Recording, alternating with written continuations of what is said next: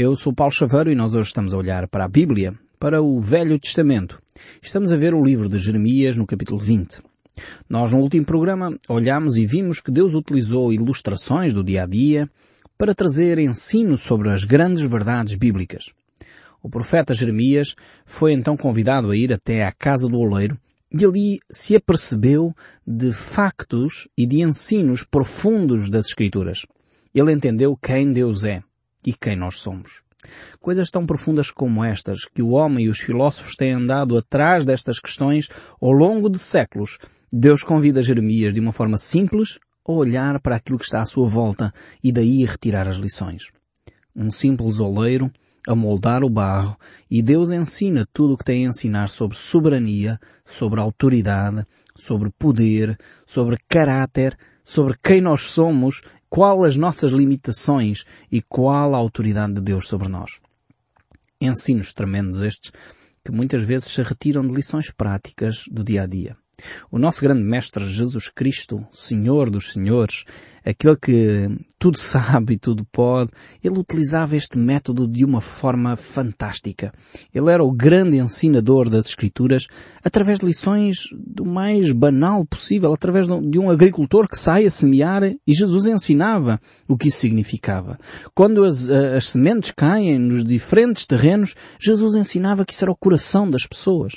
Quando uma semente cai em boa terra, ela produz fruto. E esse é o coração de uma pessoa receptiva à palavra de Deus. Quando essa semente cai num, num caminho, esse caminho representa um coração duro. Coisas fantásticas que nós tiramos das lições que Jesus nos ensina e muitas destas lições são comuns ao nosso dia a dia. Talvez deveríamos estar mais atentos à nossa rotina diária. Porque aí, creio eu, Deus pode falar ao nosso coração de uma forma fantástica quando nós simplesmente estamos atentos e perguntamos a Deus, Deus, o que é que tu me queres ensinar com esta circunstância? O que é que tu me queres ensinar com esta, com esta coisa que eu estou a ver e a viver? Eu lembro-me perfeitamente de um episódio que eu estava de férias uh, na cidade do Porto, uma cidade fantástica, muito bela, e eu mando um abraço para todos os ouvintes naquela região do Porto. Eu estava lá de férias com a família e eu gosto muito de pesca. Então fui à pesca com os meus filhos. Uh, e estava ali, uh, enfim, eu gosto mais de estar ali sentado a olhar para o mar do que propriamente estar à pesca, mas uh, eu gosto imenso de orar naqueles locais. E estava ali com a minha cana, enfim, e, e o anzol dentro d'água. E eu estava ao, ao, lado de umas crianças que estavam ali a, a pescar, efetivamente, porque eu não pesquei nada, a pescar efetivamente, e eu ficava surpreendido, mas eu pensava assim, mas oh, o que é que se passa? Eu tenho uma cana, eu tenho um anzol, eu tenho linha, e aquelas crianças também. Porque é que eles apanham peixe e eu não apanho? E eu apercebi-me que eles tinham um isco diferente daquilo que eu tinha. E essa lição tremenda, eu aí aprendi como de facto nós precisamos de comunicar a mensagem bíblica de uma forma adequada. E Deus falou-me de uma forma tão intensa naquele dia feriado de em que eu estava de férias, uh, que não estava a ler a Bíblia, não estava, uh, enfim, em grande, num grande culto a Deus, não estava a ouvir uma homilia, uma palestra, e Deus falou-me de uma forma tão, tão clara naquele rio, junto àquele rio, na tranquilidade de umas férias. E às vezes as circunstâncias do nosso dia a dia uh, podem trazer a revelação de Deus de uma forma profunda, como foi o caso aqui. Jeremias foi à casa de um oleiro enquanto assistia àquele oleiro a fazer uma peça em barro, Deus estava a falar ao coração de Jeremias. Provavelmente aquele oleiro nunca imaginou que ele seria um dos maiores profetas de todos os tempos, porque ele veio registrar nas páginas da Bíblia. Já imaginou como seria interessante porque você cumpre a sua tarefa diária, na sua rotina normal. Aquele oleiro estava a trabalhar como provavelmente fazia há décadas. E aquele momento foi chave para Jeremias entender a profecia que Deus tinha para a nação de Judá. Talvez você faz uma tarefa há décadas, há semanas, há meses, há anos, e realmente você nunca se apercebeu que essa tarefa que está a realizar tem uma profunda carga espiritual. Deus pode ensinar e utilizar essa, essa sua postura, essa sua atitude para poder ensinar alguma verdade espiritual. Estou-me a lembrar daquela parábola que Jesus contou de uma mulher que tinha perdido uma pedra preciosa na sua casa. E no fundo estava a fazer limpezas. E Jesus usa as limpezas da casa para falar acerca da importância de determinados valores que se podem perder às vezes e que devem ser procurados insistentemente. E realmente eh, as coisas mais simples da vida podem trazer lições para a nossa vida de uma forma fantástica. E foi aqui o que aconteceu com Jeremias. Mas nós agora estamos a caminhar para o capítulo 20, o verso 1 Vamos aqui ver um confronto, um confronto que Jeremias tem com os falsos mestres, com os falsos profetas, que até têm os títulos certos. O curioso desta passagem é esta. Diz assim o texto bíblico, Jeremias capítulo 20, verso 1. Passur, filho do sacerdote Imer, que era presidente da casa do Senhor, ouviu Jeremias profetizando estas coisas. Então feriu Passur ao profeta Jeremias e o meteu no tronco que estava à porta superior de Benjamim, na casa do Senhor, no dia seguinte Passur tirou a Jeremias do tronco. Vejam bem o que é que está a acontecer agora aqui. Temos um, um processo em que Jeremias tem vindo a falar à nação de Judá e este homem, Passur, filho de um sacerdote, não, não nos esqueçamos que Jeremias também era filho de um sacerdote. O pai de Jeremias, um, Ilquias, tinha sido sumo sacerdote durante muito tempo e agora, provavelmente já não estava vivo, não é mencionado aqui, uh, Passur uh, é filho de um sacerdote, que é este Imer, e ele é também o presidente da Casa do Senhor. E, enfim, tem a ver com, com uh, alguém que toma conta da, dos aspectos administrativos do templo. Uh, e então ele ouve Jeremias a profetizar e o que é que ele faz? Não só bate em Jeremias, espanca Jeremias, ao mesmo tempo prende-o. Tal era já a oposição que estava a acontecer a Jeremias o tom uh, da, da, da oposição começa a crescer. Já não é só agora um desconforto que o povo sente, já não é só um, um, lamento que eles fazem por Jeremias ter uma mensagem dura e uma mensagem desconfortável, mas agora passam à ação. Começam a bater e a perseguição passa a ser oficial. Temos aqui então uma perseguição crescente. Eu sei que no nosso país temos uma liberdade religiosa relativamente recente, foi aprovada em 2001 uma lei, 16 de 2001, uma lei chamada Lei da Liberdade Religiosa, eh, porque efetivamente no nosso país haviam discriminações gritantes entre as várias eh, confissões religiosas eh, que estavam no nosso território. No entanto, apesar de uma lei relativamente jovem, continua a haver muita discriminação em muitos aspectos, porque se não se pertence a determinada confissão religiosa no nosso país, essas discriminações, enfim, são visíveis. São visíveis quando se pretende, muitas vezes, fazer ofertas às comunidades, são visíveis quando se pretende inscrever os filhos eh, na religião moral evangélica ou noutra religião eh, moral que não oficial e vigente, são visíveis em muitos aspectos da nossa sociedade. E nós deveríamos trabalhar arduamente para que a igualdade de direitos sejam eles as, as liberdades fundamentais, sejam iguais para todos os portugueses, porque todos nós somos portugueses. E precisamos de uh, ter espaço para poder fazer a nossa própria caminhada, ter liberdade para fazer as nossas próprias opções.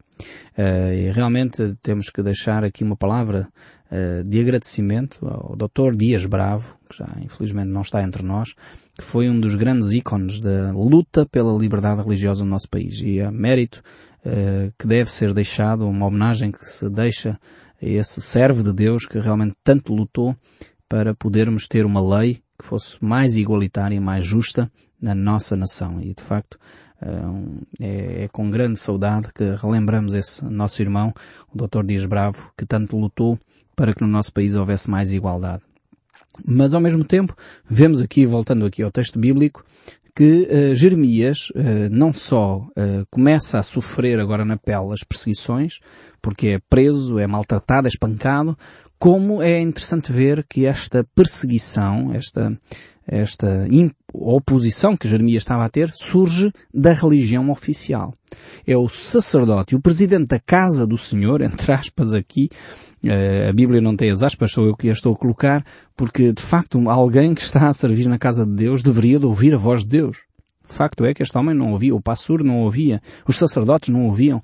E realmente é, é, é, triste quando os sacerdotes não estão atentos à voz de Deus.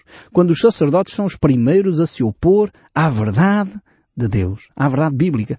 E infelizmente eu tenho assistido no nosso próprio país, não precisamos de voltar aqui ao tempo de, de, de Israel, em que infelizmente muitos sacerdotes são os primeiros a se opor a que a Bíblia seja ensinada de uma forma transparente e clara. Como é que é possível alguém que se diz sacerdote, alguém que se diz religioso, impedir que a Bíblia seja ensinada? Uh, Faz-me alguma confusão alguns dos nossos ouvintes do programa Som do Livro que tanto desejavam ouvir no programa Som do Livro foram perguntar aos seus líderes religiosos, aos seus líderes espirituais, e alguns diziam, não, não, não ouça, não ouça a Bíblia. Isso, isso é preocupante.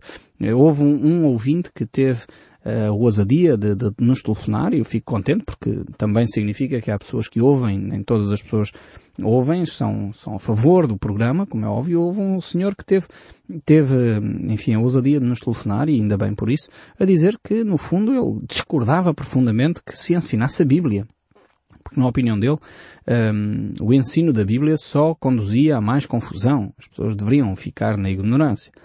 Uh, lamento discordar profundamente desse senhor, eh, porque eu acho que eh, a ignorância de facto não é nenhum mérito. Jesus Cristo já dizia, conhecereis a verdade e a verdade vos libertará.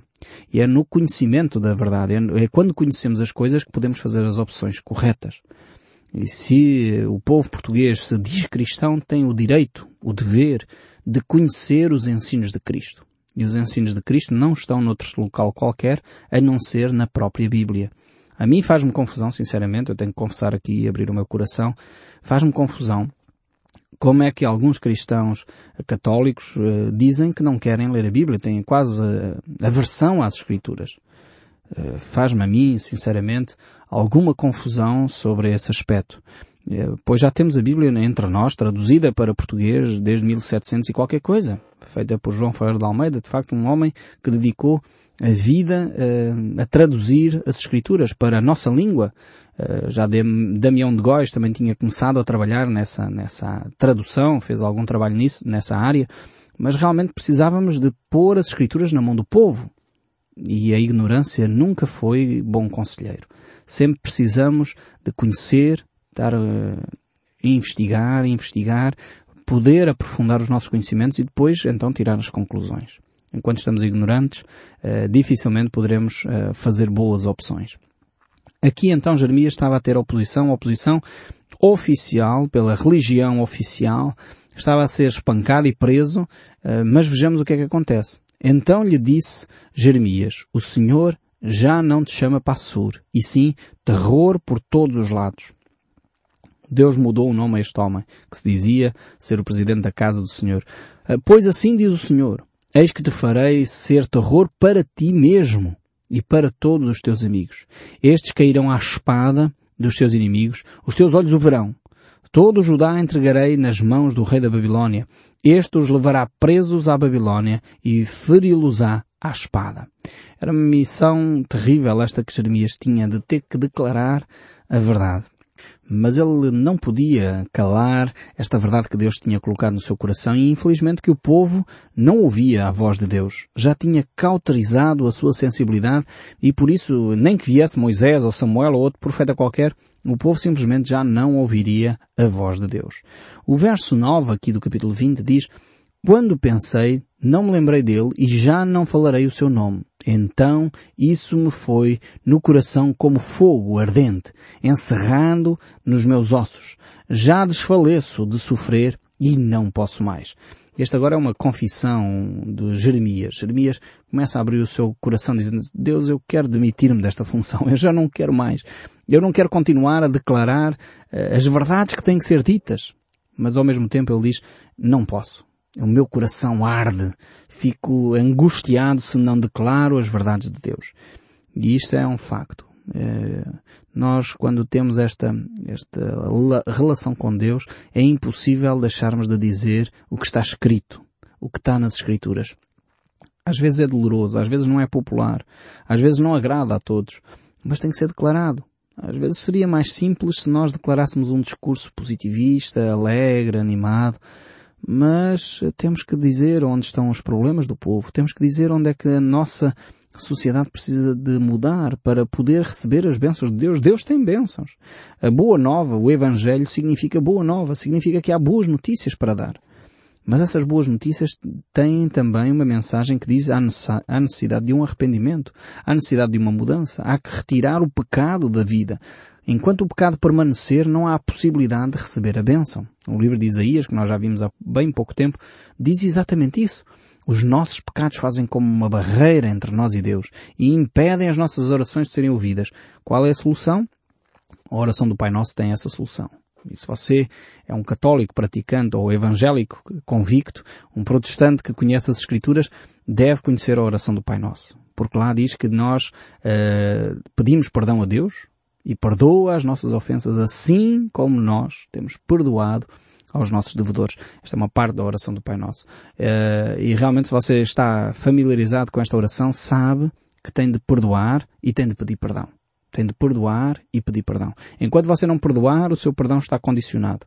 E Deus não lhe perdoa os seus pecados enquanto você não perdoa a alguém que ofendeu ou a alguém que o ofendeu a si. Realmente precisamos trabalhar mais estes aspectos do perdão.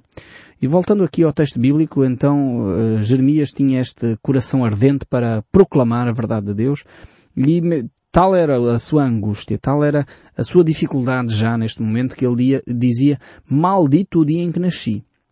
Estamos no verso 14 do capítulo 20. E ele diz, não seja bendito o dia em que me deu à luz minha mãe. Maldito o homem que me deu as novas ao meu pai dizendo, nasceu-te um filho, alegrando-se com isso grandemente.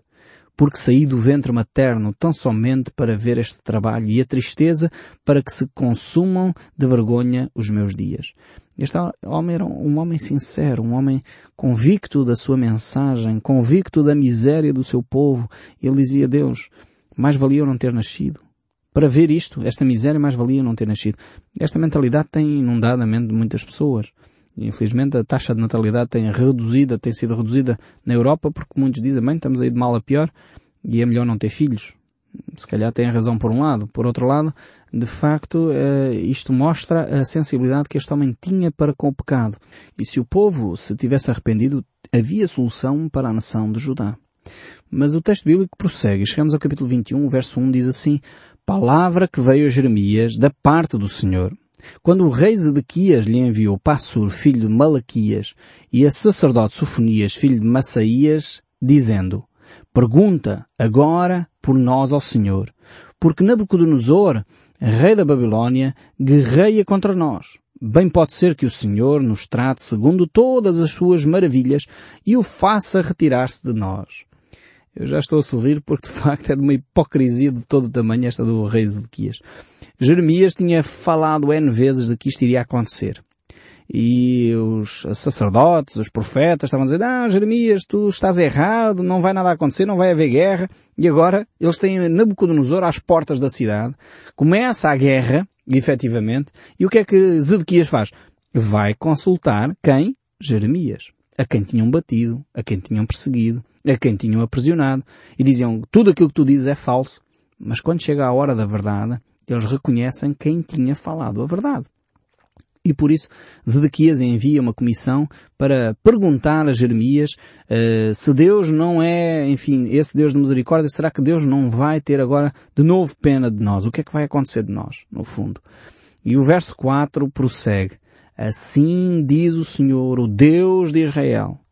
Eis que farei retroceder as armas de guerra que estão nas vossas mãos, como vós pelejais fora dos muros contra o rei da Babilônia, contra os caldeus que vos oprimem. Tais armas eu ajuntarei no meio desta cidade. Pelejarei eu mesmo contra vós, outros com braço estendido e com mão poderosa, com ira, com indignação e grande furor. Ferirei os habitantes desta cidade tanto os homens como os animais, de grande pestilência morrerão. Mais uma vez Jeremias não tem dúvidas sobre aquilo que tem que declarar. No fundo Deus diz, a minha paciência chegou ao fim. E isto é, é, é de facto uma lição tremenda. Para aqueles que pensam que Deus é assim tipo Pai Natal, em que no fundo vai perdoar toda a gente e depois vai dar presentes a todos. Não, há um momento em que Deus diz chega. E ao povo de Judá, Deus disse, chega. Eu dei-vos oportunidades sem conta. E vocês desperdiçaram essas oportunidades. E agora vão sofrer as consequências dos vossos atos. Há alturas em que Deus permite que soframos as consequências terríveis daquilo que praticamos. E foi o que aconteceu aqui à nação de Judá. O verso 24 deste capítulo 22 prossegue a dizer, Tão certo como eu vivo, diz o Senhor, ainda que Jeconias, filho de Joaquim, rei de Judá, fosse o anel de selo de minha mão direita, eu dali o arrancaria, entregar-te-ei, ó Rei, nas mãos dos que procuram tirar-te a vida, e nas mãos daqueles a quem temos, a saber, nas mãos de Nabucodonosor, rei da Babilónia, e nas mãos dos caldeus. E agora vamos saltar um pouco e ver o verso 28 e diz, Acaso é este Jeconias, homem vil, coisa quebrada ou objeto de que ninguém se agrada? Porque foram lançados fora, ele e os seus filhos, e arrojados para a terra que não conhecem. Ó oh, terra, ó oh, terra, terra, ouve a palavra do Senhor. Assim diz o Senhor. Registai este como se não tivessem filhos. Homem que não prosperará nos seus dias e nenhum dos seus filhos prosperará para se assentar no trono de Davi e ainda reinar em Judá. Mais uma vez esta profecia cumpriu-se à letra mais uma vez verificamos, e se nós estivéssemos atentos e estamos, de facto, olhando para as Escrituras com olhos de olhar, vamos verificar que a genealogia de Jesus Cristo aparece descrita em dois evangelhos diferentes. No Evangelho de São Mateus e no Evangelho de São Lucas. O Evangelho de São Mateus relata-nos a genealogia de José, que vem através destes reis que não prosperam. E por isso José não é o pai de Jesus Cristo. E vemos também, por outro lado, Lucas a nos relatar a genealogia de Maria, que nos fala de Jesus como o herdeiro do trono de Davi, através de uma outra personagem eh, das Escrituras. E realmente as profecias de Deus nunca, nunca falham. E quando Deus promete, Deus cumpre. Deus havia amado o seu povo. E nós vamos continuar a ver isso. Como Deus ama o seu povo e Deus quer restabelecer o seu povo. Mas Deus não remove as consequências dos atos que eles praticaram. Isso nós iremos ver no próximo programa. Eu espero sinceramente que o som deste livro continue a falar consigo, mesmo depois de desligar o seu rádio. Que Deus o abençoe ricamente. Até ao próximo programa.